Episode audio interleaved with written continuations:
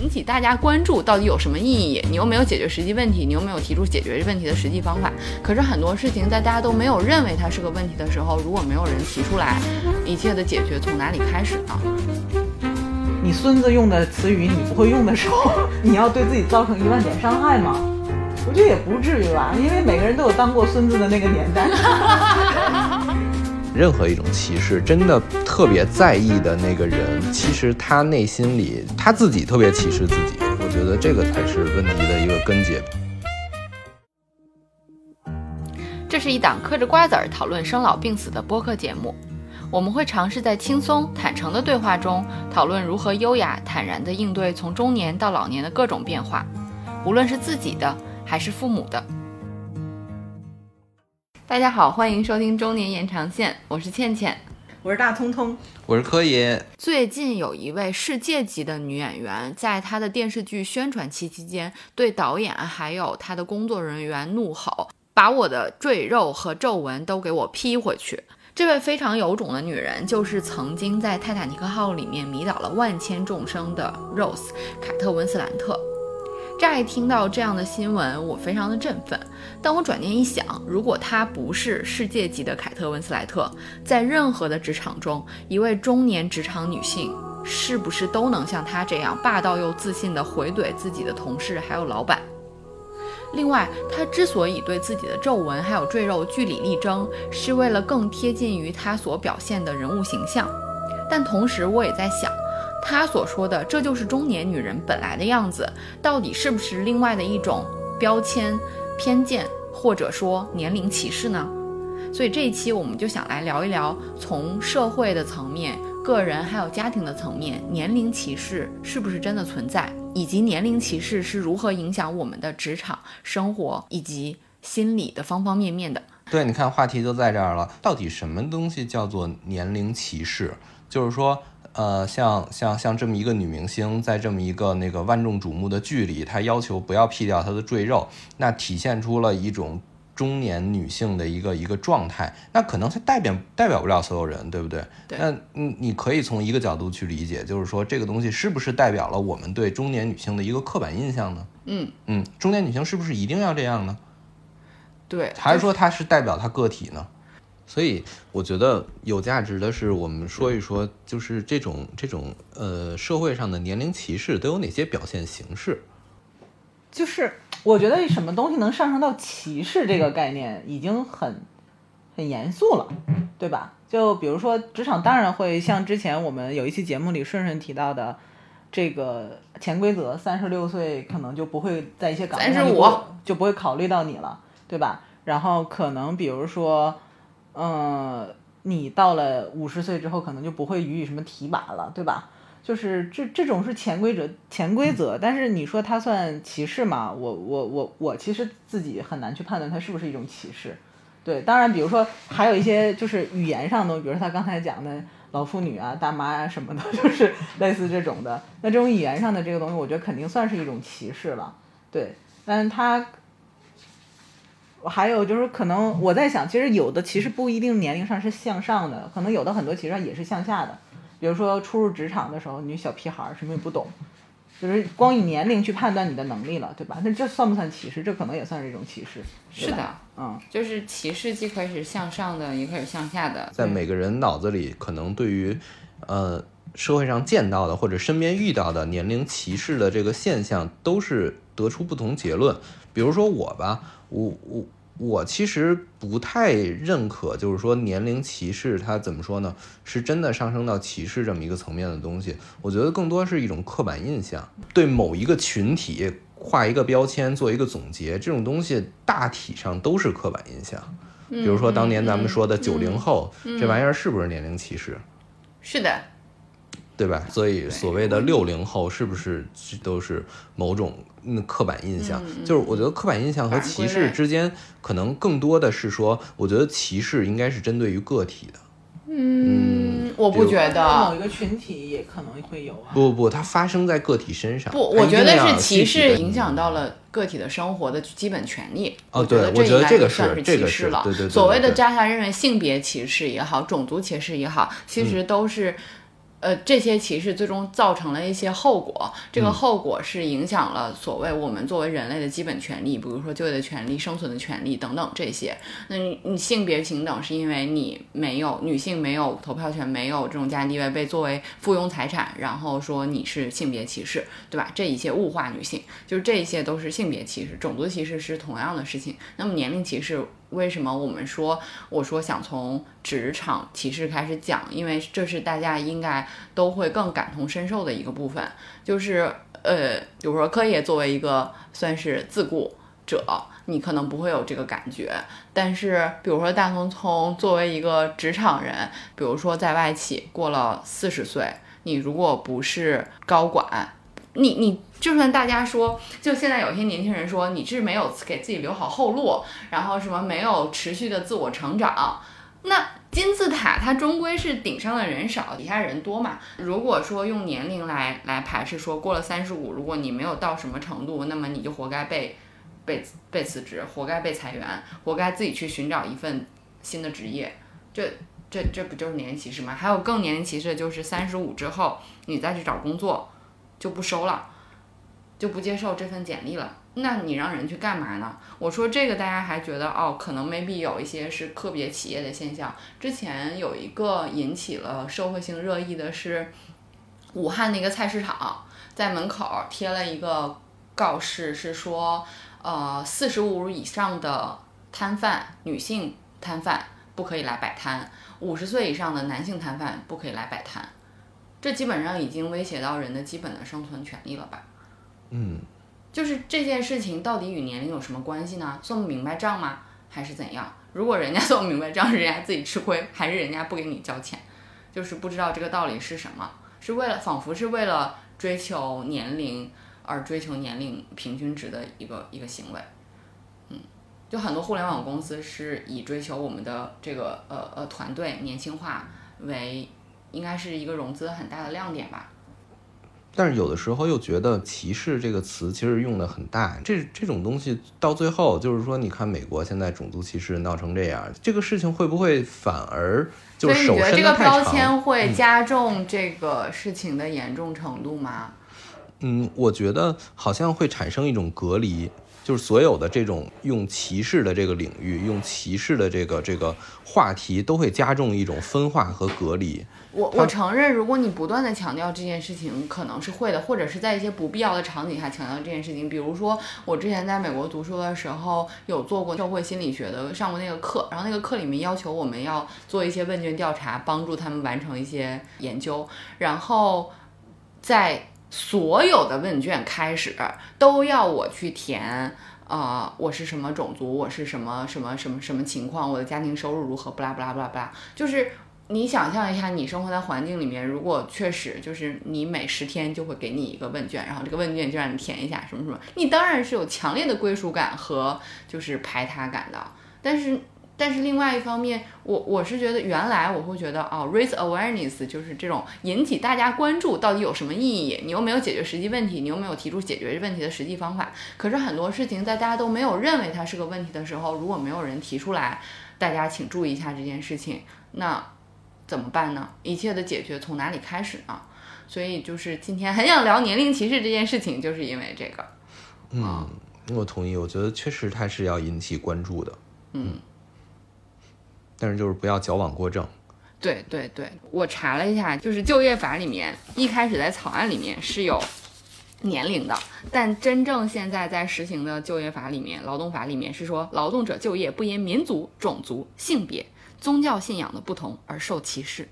就没有年龄这个限定，所以大家才敢明目张胆的把年龄这会不会写进招聘的要求？首先，我是没有见过这样的招聘，说我知道有潜规则，但是我没有见过说我不招多少多少岁以下的、以上的，我我没有见过啊这个。但是有没有必要把它上升到把年龄？就是如果真的有企业把它上把这个年龄作为一个公开的招聘标准，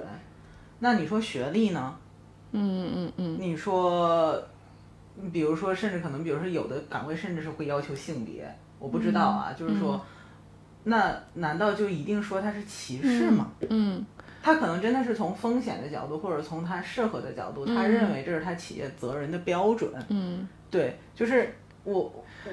所以你你是觉得以年龄作为一个标准，有可能是有它的科学道理的。比如说，大家认为，呃，比如说五十加或者六十加的学习能力会下降，那么我这个岗位就是要求快速迭代或者快速反应力的。那比如好多互联网公司招这个招这人，就是准备折腾他，说年纪大折腾不起是吧？三十五岁以上风险更大风险更大病来了，我靠，这这我怎么弄？或者说，比如说有一些什么室外作业的工作，对吧？啊，对，这体体力上的这个就很合理。他没有其他，他不能说咱先去野外拉练一下，然后我再把这个拉练值作为一个得分儿作为一个标准，对吧？我就是，但是可能年龄是可能是一个可以作为初筛的一个一个标准。我觉得这算不算歧视呢？就是我是存疑的，就是我觉得呃。我是能理解说为什么有一些用人单位可能站在自己的角度上来讲，嗯，他会把它作为一种标准。当然，嗯我不倡议说，就是我肯定自，因为我自己的年龄也在逐渐增大，对吧？嗯 那可能有一些用人单位，甚至是说，像之前也讨论的比较激烈的是，单身大龄女性去求职，就会问你三年之内有没有。生育的可能，我觉得这是有点过分了啊，就是说嗯这是干预到人权了，这个，就是，但是但是但是我能理解，但这也影响到企业的生产力啊，对吧？确实啊，我、我是能理解的 就是我是可以理解的。就是当你把它作为一个很，呃，就这个岗位而言，就我的用人需求而言，就我嗯三年的工作计划而言，我在跟你很心平气和讨论的时候，这算是一种歧视吗？就是还是说我要我当我把它写进一个要求里，就普罗大众，我就不管是什么，我就拿年龄去砍，这才是一种歧视呢？就其实我是真的觉得，就是画问号的，就是说这算不算一种歧视？对，嗯就是我我如果觉得我是觉能接能够接受说，当你讲清楚你的岗位要求，你有你的用人逻辑，嗯，你觉得确实是我觉得年龄是一个筛选的主要因素的时候嗯。不合适，那可能你也帮我规避了我的就业风险，嗯，对。嗯但是如果是说它当它成为一种普世的嗯社会现象，说所有用人单位就对于四十岁以上的人就不予以重用，我觉得那它可能确实是一种歧视，就不分工作种类、不分工作要求，对。嗯，但它当就某某一个而言的话，我觉得还是要个案去探讨的，对。就不过市场有可能就会像你说那样调节它，就是你不用是吧？你不对用我总会用，有脑子也算是正常理性的人去会去从这个角度去看。对我觉得当一个就真的是不分工种的这个企业，已如果已经到了不分工种只按年龄去看的时候，那对于这个企业，你其实加不加入也没有什么意义。只能说供需倒逼吧，就是原来是因为年轻就业力太多了，大家想说我增加一个筛选机制，我当然挑好的了。我觉得年轻人是一张白纸，我觉得年轻人学习速度又快，那我就挑年轻人了。但是等到一定阶段，你看中国现在的那个劳动人口的平均年龄现在。已经快逼近四十岁了，你照着这个趋势发展下去，就是你可能也没有那么多年轻人可选。而且说句实话，现在的这个年轻人的就业这个观其实已经不不太一样，就是不太稳定。其实他们不就是要躺平了吗？一部分躺平，还有一部分还有一部分就是一部分啊躺平，我们也不能歧视年轻人，一部分躺平，还有一个就是就是就是选择了自己的这种生活方式方式，就是他他不向所谓的资本去去妥协，对吧？那他们造就了这种不稳定的就业环境，那相相对来说，中老年人对于就业的要求会会更更倾向于稳定。那这样的话，其你你在同等情况下，你到底要不要选择中老年人作为你的 candidate？难道就可能也是未来的一种选项吧？嗯，嗯对，嗯。我觉得就是年轻人再躺平一点儿，就是 中老年人的春天就来了。对，就业机会就就多的多了去了，嗯，对，但是因为你现在去去看一些论坛里面，就是四十岁的人说自己 gap 了两年，就是因为家庭原因，因为因为这里面还有一个问题，就是四十多岁的人有可能面临的四五十岁的人有可能面临的一个情况是要去照顾生病的父母。如果同时没办法工作和照顾父母之间选择，你受的教育，你你所承载的这个家庭的这种联系，你一定会去照顾父母的。那职场有可能就是不会再给你机会，你要么就是不能升职，这还是好一点的。对吧？你差一点的可能就是最终要辞职，然后来全职照顾家人。等到你再回到市场的时候，发现，咦，四十岁之后的我们不要了，就是降低自己的薪酬水平，人家也不要，就很难过了。这个就我我我自己真的是个人的感受啊，就是不代表节目的观点，就是，嗯，其实有的时候这种刻板印象也是这些群体自己造成的，就是而这个不是造成不是说一个很负面的词，而是说很多时候你也没有办法，就是说白了，就是你到了什么环境，到什么年龄，你就要去做这个事情。我举个例子来说。女性到了该生育的年龄，她就是比男性多了一个要怀孕、生子、哺乳、照顾的这样的一个阶段。那在这个阶段里，她确实和其他的同龄单身女性或男性相比，她就没有办法那有完全的时间或完全的投入给到工作里。对。那这个就是一个双向选择的问题，就是一个是用人单位你能给予多大的关怀和照顾和让步，另外一个就是你作为。这个女性来讲，你对自己的职业要有一次判断和选择，你不能说单方面的要求我要公平，我这女性要平等，这个对吧？就是工作妈妈，我就是跟其他人要一样。那对于同等付出的其他同事来讲，这也造成另外一种不公平，对吗？嗯，当然就是不是那么绝对哈，就是说我明白，因为现在确实有一些人，比如说女性会育龄，女性会。呃，有一点滥用自己的这个权利，对吧？比如说哺乳假，那可能有些公司其实并没有那么严格的要求说你一定一小时，那可能有的人真的就是两小时，甚至有些人的公司的领导也会比较呃人性，说你在孕期不舒服就请假，就是可能不那么严格考核的地方你在家。那别人看在眼里是怎样呢？你难道就很多女性怀孕之后特别把自己当回事儿？这是你你变相其实加重了性别的不平等，就是恰恰是因为你的滥用。那所以大家对老人的一些负面印象，可能有一些老人倚老卖老，或者有些老人认为我年纪大了，反正我也学不了，我就不要学了。那所以就是这些就是就是强化了大家说，对啊，老人就是不学习啊，对啊，老人就是这个这个反应慢呀。对吧？但是其实真的做了测试之后，发现很多的事实并不是你印象中的事实。嗯，对，这就是个案和这个这个整体划线的一个区别。就是科学说，为什么说这件事情最后真到个人身上？就是你如果把一个放在一个群体上。三十五和三十六 那么大的区别吗？四十和四十一有那么大的区别吗？而且我二十五岁的体能都不如三十五岁的倩倩，这是一定的。就是如果你从单纯找一个体能体能追问的工作上来讲，对吧？对，就是说，所以这个东西是个体的还是群体的，它很重要。就是我觉得，就是说，刻板印象是什么？是什么感觉呢？就是说，它是对某一个群体的刻板印，是某对某一个群体的印象，对某一个群体的那个归类和定位。但是呢，它的这种定位并不见得一定延伸到某一个个体身上。就比如说，我认为九零后都很没有责任感，但这并不意味着我见到一个九零后，我就一定是就对他的第一判断就是没有责任感。可能那个东西就是我社会化的某一个记忆当中的一部分。就是一个人，就是概念被人创造出来，就是为了学习的，所以为了快速可以学习，所以把人归类，不然星座也不会那么火。大家需要一个就是认知陌生人的方式，所以这可能是一个快速建立认知的方式。但是这种认知方式怎么校正，是可能是需要我们去去去习得的。所以我们要不要自我校正一下？就是你们提到，你们提到。中老年人，你们第一反应会想到什么？就是这个是我们上学的时候，老师跟我们在那个就是老年学的第一堂课，就让我们所有人就是分成小组，然后每个人在纸上去写，你提到 aging，提到这个 elderly 老年人，你会想到哪些词语？然后你把这些写下来。嗯，谁先说？你先说。我先说，看看看大东还在想，我你可以轮流说啊，我就直说了啊，就是我想到其实还都不是那么正面的，比如疾病啊，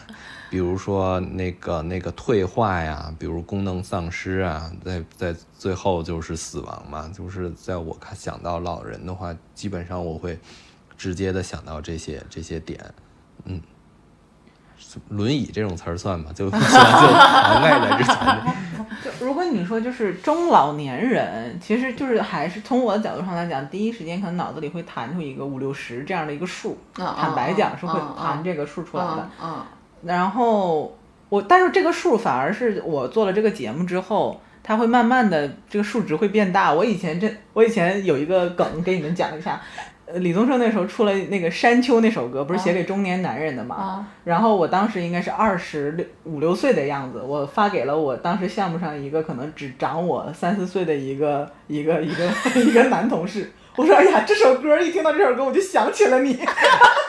你是这么撩人的吗？不是，就当时我就觉得中年人，因为他当时刚有小孩儿，然后我觉得他每天还要照顾他老婆，然后还要来上班，很辛苦。然后我就听了那首歌，我就发给他，我说：“哎呀，我说我想起你来了。”这个，然后他给我回了一个邮件，点儿点儿点儿，我不是中年人。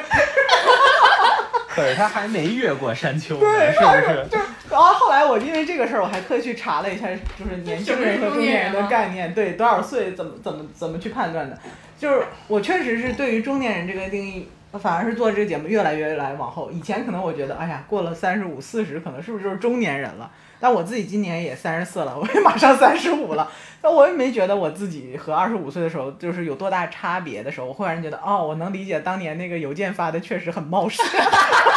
对他造成了一万点的伤害，可能。对，然后所以就，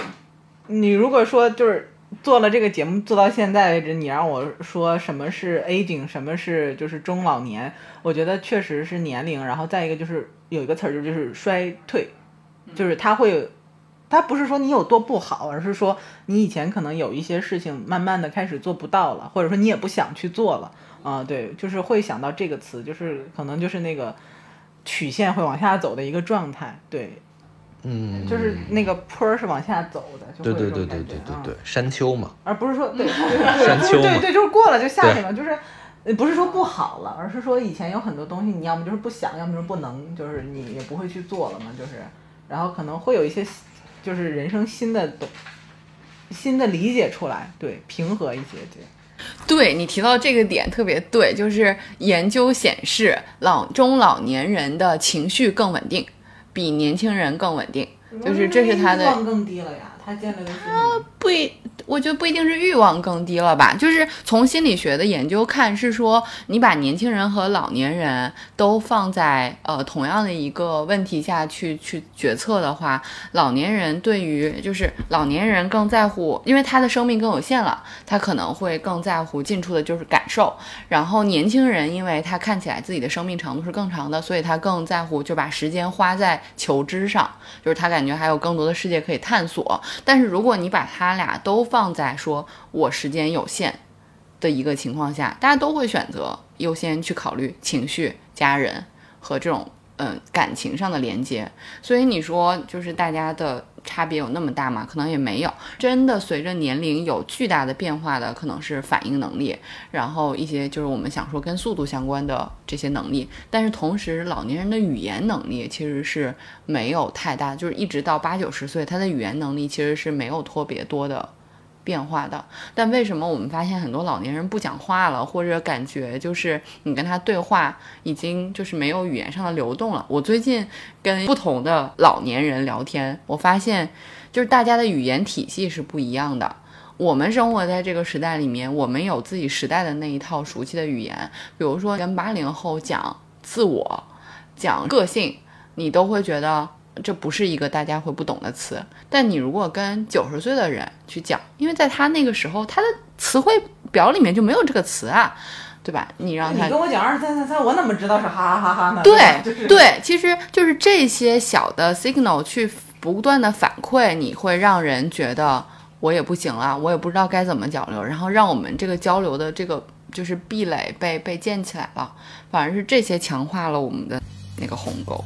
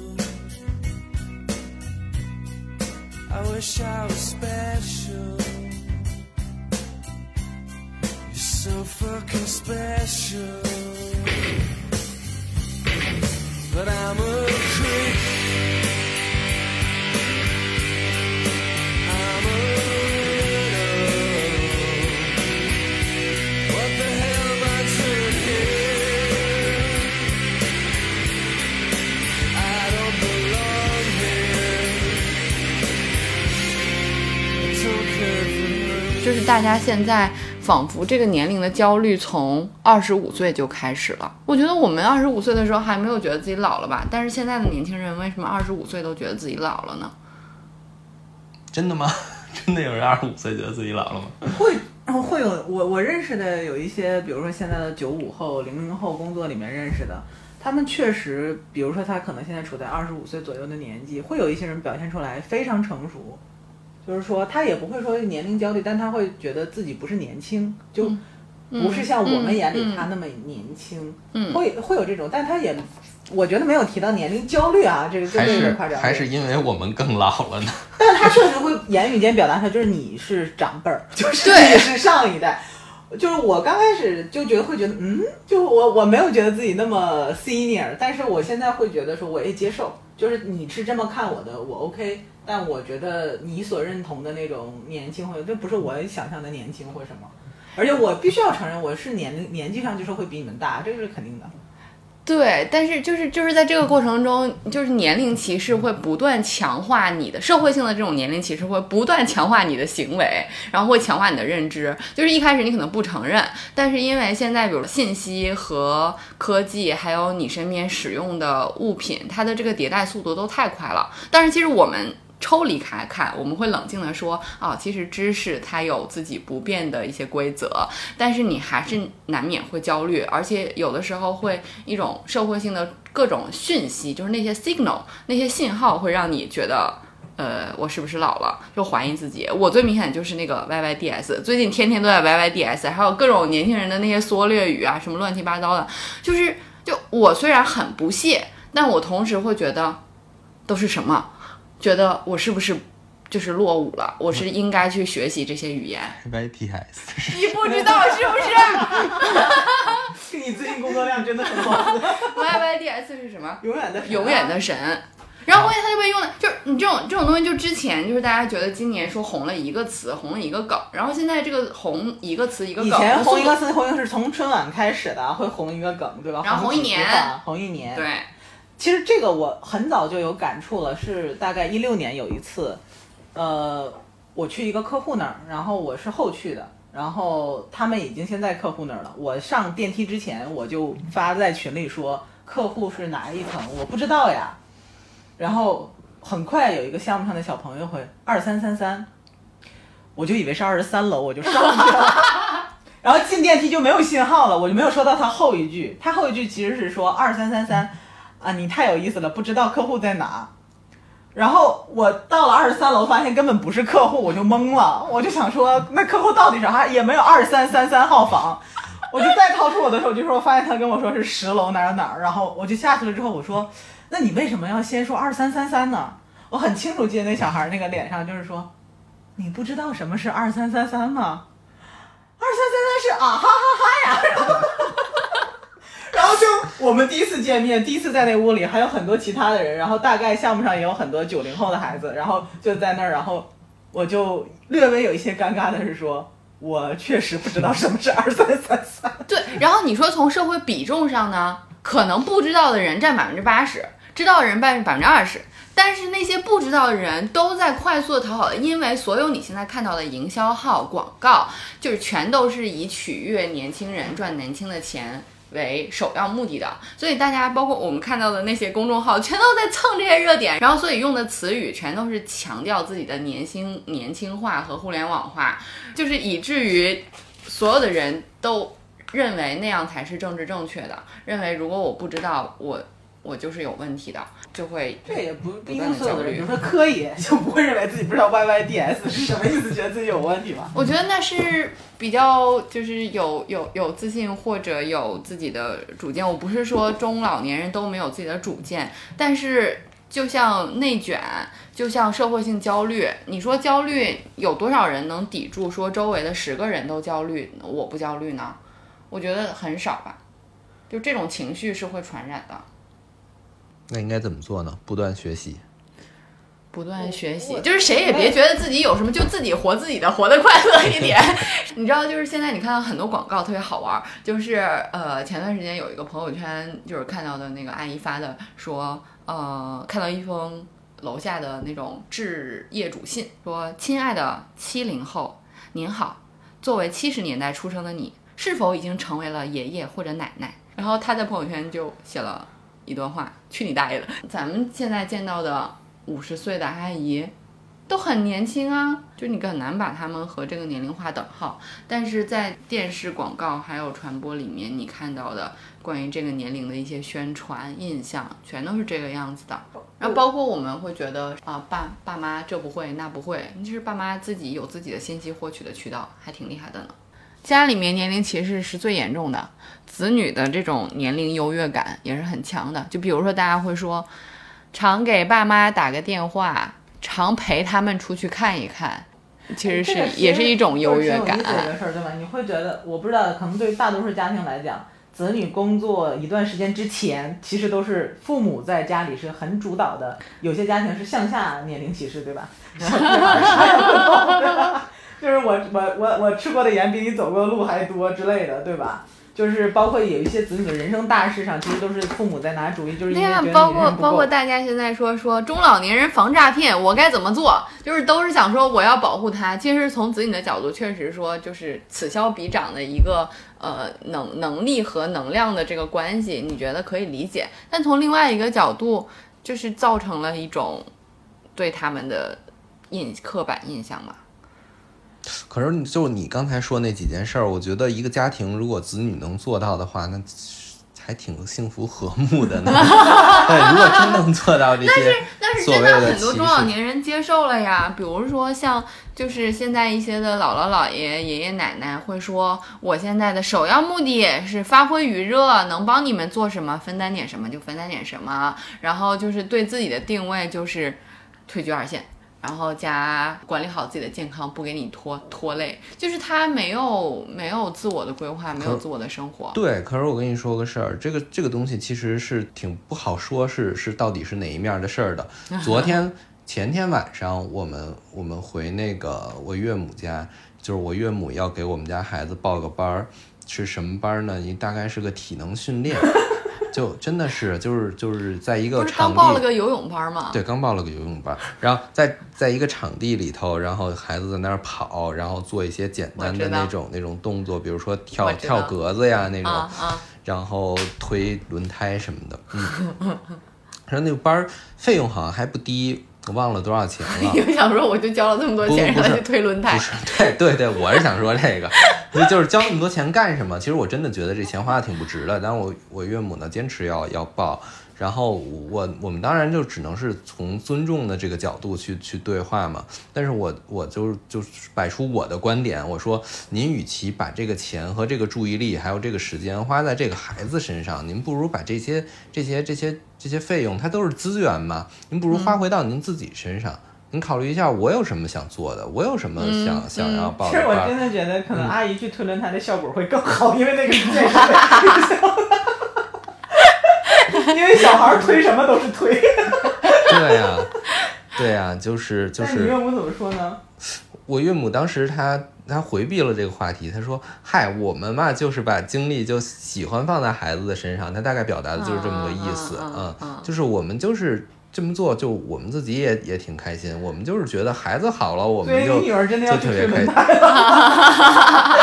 但 但我我刚刚在你说的这个这个过程中，我想说，就是大家所谓的关于年龄的一些印象，就是确实有一些社会性的趋势是说，啊、从七零后开始，就是从文字的表达上，关于自我就会变多。但是七零之前，就整个还是集体主义这个影响下成长的一代人，所以可能会以后我们会看到这样不同的趋势。所以就大家不要觉得现在五零后，因为看很多那种消费统计报告，全都银发经济都是从五零后开始算的。我觉得现在多数的七零后听到这个都会不服的，凭什么我是大爷大妈？我根本不是。对，我觉得就应该从咱们咱们父母那一代人开始算，就是对咱们咱们爸妈那一代人其实是经历了市场经济整个的变革嗯和嗯。西方思维和中 中国传统思维的碰撞的这一代人，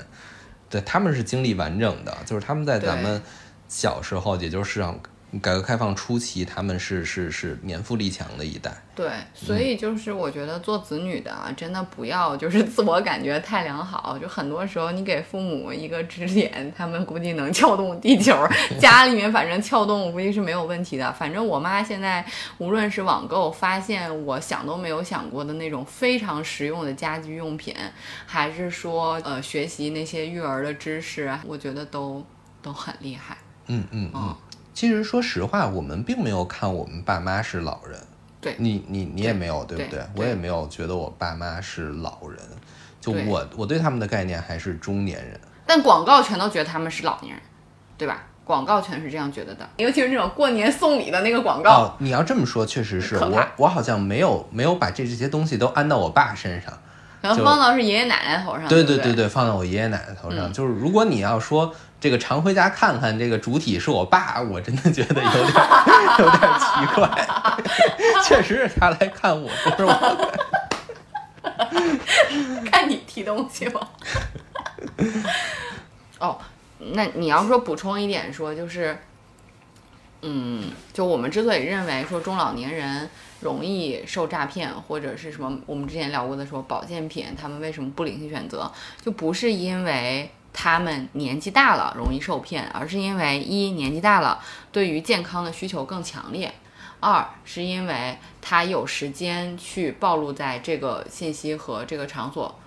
里里面，然后同时就是其实是有研究调查过，就是中老年人和年轻人大家的决策机制是怎样的。其实中老年人花在信息搜索和获取的时间和精力，以及这套就是思考的框架是不比年轻人差的。那他之所以做了那个决策，就是因为他可能就暴露在那个环境的信息下，他周围的人可能都在讨论这件事情。这跟我们周围的人朋友告诉你说什么什么好，什么小红书种草啊，你被种草了是吧？对啊，对呀、你说这都是其实各种人销，只不过我们现在是线上营销，以前是线下营销。你觉得线下营销土？你觉得线下营销都是骗人的？难道我们买回来这些东西都有用吗？有多少人买回来乱七八糟的东西在家搁着？你说咱们买那些什么划船机、健身器材在家里搁着的，还有健买了什么走步机在家当晾衣杆儿用的，这跟老年人买回家一个照射灯在那儿摆着，人家至少还用呢，咱们这买回家都不用。我觉得我解决这个问题，就是我觉得就是被年龄歧视的，所谓被年龄歧视的人来讲，首先你自己不要觉得这是别把这当回事儿。被歧视，我自己觉得，或者说你不要去接受这种真歧视。当你真的可能会，首先你要反抗嘛，真的如果他是个歧视的话，你要反抗。但是像比如说这种，嗯，你孙子用的词语你不会用的时候，你要对自己造成一万点伤害吗？我觉得也不至于吧，因为每个人都有当过孙子的那个年代，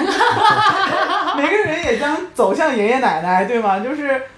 求同存异是一个很正常的事情。我觉得就是希望，就是比如说我，我希望我们来分析一下，对，您说到这儿，我觉得有个很好的，就什么样的人会对这种被歧视了之后特别特别敏感，觉得受到一万点伤害？举个例子来说，就是二三三三事件之后，我承认我不知道二三三三，但我也没觉得有什么 so 就是怎么样，就是我也不想说我一定要学会以后所有的二三三三这类的词语。就是这样的，就是但但我不知道会不会有人真的是因为类似这种事情，我不知道一个 YYDS，我不知道一个二三三三，或者说我因为这种什么生活上的一些事情就会很敏感。倩倩同学，我跟你说？不是我跟你说，我在你说这个的时候，我就想到我这两天在看看到的，这是在心理学上反射出来，叫内化内化压迫，就是我和你可能是内化 压迫的两种就是现象出来的现象，你呢就是爱啥啥，我就不知道咋的，就是到我这就是，哎呀，我得学，我老了，我得快速小跑跟上对，就是就是你知道这两个极端，嗯就是这种心态都不太好。我觉得就是就是那说可以正解出来了。什么是就是说这种所有的歧视啊，任何一种歧视，真的特别在意的那个人，其实他内心里就是怎么说呢？他是真的特别在意这件事儿。就是他自己特别歧视自己，我觉得这个才是问题的一个根结。比如说种族歧视，什么样的人特别在意这个东西？就是他自己觉得我真的是被歧视的那一方，或者说他对于自己的种族有一种有一种自卑感，或者有对，一种所以就是对抗种族方式，在文化里面是说强调文化自信嘛，就是你要找到自己的根、自己内核。就中老年人找不到让自己骄傲的部分，他当然会。那我举个例子，举个正向的例子在你看来，那天就说到这儿，我就想到，你说这是不是一种歧视呢？那天倩倩跟我和另外一个人吃饭，然后那个人第一次见倩倩，然后就提到说，其实倩倩已经有宝宝了，是一个妈妈了。然后那个人就说：“哎呀，那你真的不像像一个小姑娘一样。”你当时开心吗？很开心嘛，对吧？就是相对开心呀 但但这个是我觉得是是女女性美化视角下，你你希望自己是不是少女感，仔细琢磨，对，它它是年龄是有年年龄和美是是是绑绑定在一起的嘛？包括就是你认为上了年纪要不要老有老样，就是不要穿的花枝招展，不要染头发，或者是老人就，应该妈该咪的样子。对对。不，我就我觉得好看就行吧，这东西就是就是怎么样但怎么样是美觉得说的，他在歧视，对吗？他你不会觉得说他在歧视妈咪这个身份，以及嗯妈咪这个相应的年龄和带来的容貌上的变化，因为他是正向的在表扬你这个个体，嗯，对吗？但它其实里面你仔细琢磨琢磨，它是有这个东西的。我觉得是我可以为此而高兴，我不能说我这样就是错的，但是我也不能说那些上了年纪就没有说去整容的，没有说去医美的阿姨，那就是自暴自弃。如果他认为这样就是美的，他接纳这样的自己，我觉得就是人别跟自己过不去。就是什么年纪有什么年纪可以享受的事情，就不要觉得老了就是衰老，老了就是你这是第二个点，我觉得是因为我不知道我这样讲会不会太偏激哈，就是在亚洲男性主导的审美视角里面，嗯，我们没有西方的多样性更强，就是其实大家仍旧会觉得说白又美，是一个主流标准，嗯。就是年轻的好更好一些，然后白的就是比黑的好看，嗯一白遮百丑，然后然后没有褶的，就是比有褶的好看，然后没有肚子的，就是比有肚子的好看。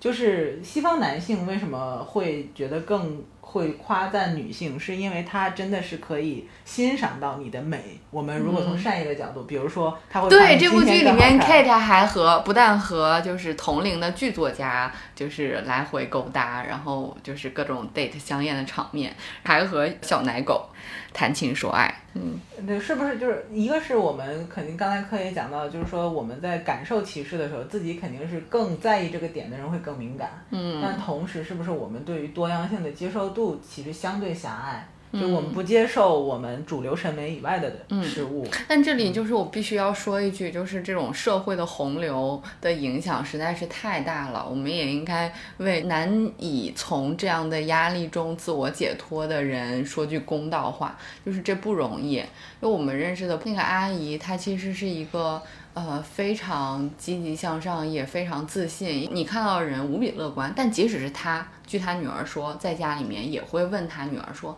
哎呀，我这样穿会不会太年轻？然后我这样子是不是会让人觉得不太合合适？”就她都有这样的顾虑。我想说，天哪，强大如阿姨都会这样，我就真的觉得很不容易。我觉得这个话题得放到一个具体的社会场景下，可能就是因为中国这么多年的性封闭造成的。嗯，只中国女性啊，对啊，对啊，这就是其实不光是女性嘛，就是中国人不不能谈论性这个话题，就是说，美性和美其实是对啊，在在国外就称赞你 sexy，这个是一个很恭维的这个说法，嗯但在中国就带有一丝那味儿，啊，对不对嗯可就能是，就是就是中国人他把这个话题封闭掉以后，就是其实美和和性有的时候它是有一定呼应和联系的，嗯所以就是我们等于割割掉了美的一大半部分，然后把另一部分孤立出来，那不就是傻白甜吗？嗯，那不美就对，剩了我们我傻白甜吗？们往男性这儿找吧找吧。决定要做这些话题的有两个事情引起了我的注意，第一个就是凯特温斯莱特这部剧，另一个是中国的事情。空间站投入运转，专门有一条新闻是说聂海胜在上天之前做了染了头发，为了让自己看起来很精神，就是这个行为，就是在仿佛在回答那些五十七岁了的航天员是不是年纪太大了？为什么不选更年轻的？还有专门一篇文章讲航天员在什么样的年龄是黄金期，然后讲美国有航天员其实已经七十七岁了，也也还是就是飞上了太空。就是首先这件事情跟他的就是接受的训练，如果他能承受这样的训练，那说明他的身体没有问题。那另外他的年纪加上他之前的经验，就是决定了他是更适合担任队长去上天的人。就是这一系列的文章都让我觉得哇，就是连航天员 这样的人都要出来来做一些行为来 defend 来这个自己的这个形象，嗯，和社会舆论。但是另一方面，我还是觉得还挺厉害的，五十多岁还能对啊，还他是六能上四年的，他我一五十七直觉得岁。，我一直觉得这个是个高强度的那个体能上的。对啊，他可能如果不是很敏感的去想这个新闻的话，他难道就只是想让自己看着精神一点？以前工作太忙，没有时间染头发，为了上相好看。对，就是单纯的拍照好看或者什么。我我不确定啊，就是说，我觉得每个人解读这个东西的他应该是他自己接受，因为应该是他访谈说的吧？哎，包不过五十多还是他的岁头发就白了吗？白了呀，有的人是就是比较年轻就白的，我们现在这我这一角都白了。哦，我觉得可能他还是年轻。如倩倩上周也是染了头发，对啊，我觉得就我染了头发的一个原因，不是说我觉得白了就不好看，我觉得要么就是全白，我觉得比较匀称，因为黑加上白就对比很强烈。对了，我觉得他也是这么想的。就是最终大家还是对美的追求，是不是？对，不是因为年龄跟年龄过不去我。我猜想啊，如果他真的是到七十岁，如果他还能上天，我估计如果他有两根黑的，他可能会把它全染成白的。对，我觉得就是可能，我也同意柯爷的说法，就是就是怎么说，就是可能在这个话题上，嗯，嗯，解读的方式可能会对对对对对对对。对，嗯但是我绝对支持倩倩说的，就是说我们不要在社会上有太多的刻板印象，就是这个东西别别真的影响到生活。就是说，如果说一个企业三十五岁不招人，然后各个企业都学他三十五岁不招人，这个事儿绝对就会对演化企业很多企业来讲。也是一种损失，因为有些东西是要时间沉淀的，对吧？对对对对对对对。对，所以这件事情是双向的，就是一是社会方面嗯可能要更多样的一些信号传递给中老年人，那同时老年中老年人自己也也要就是既自信，同时又嗯去一种比较坦然的方式去拥抱这个世界。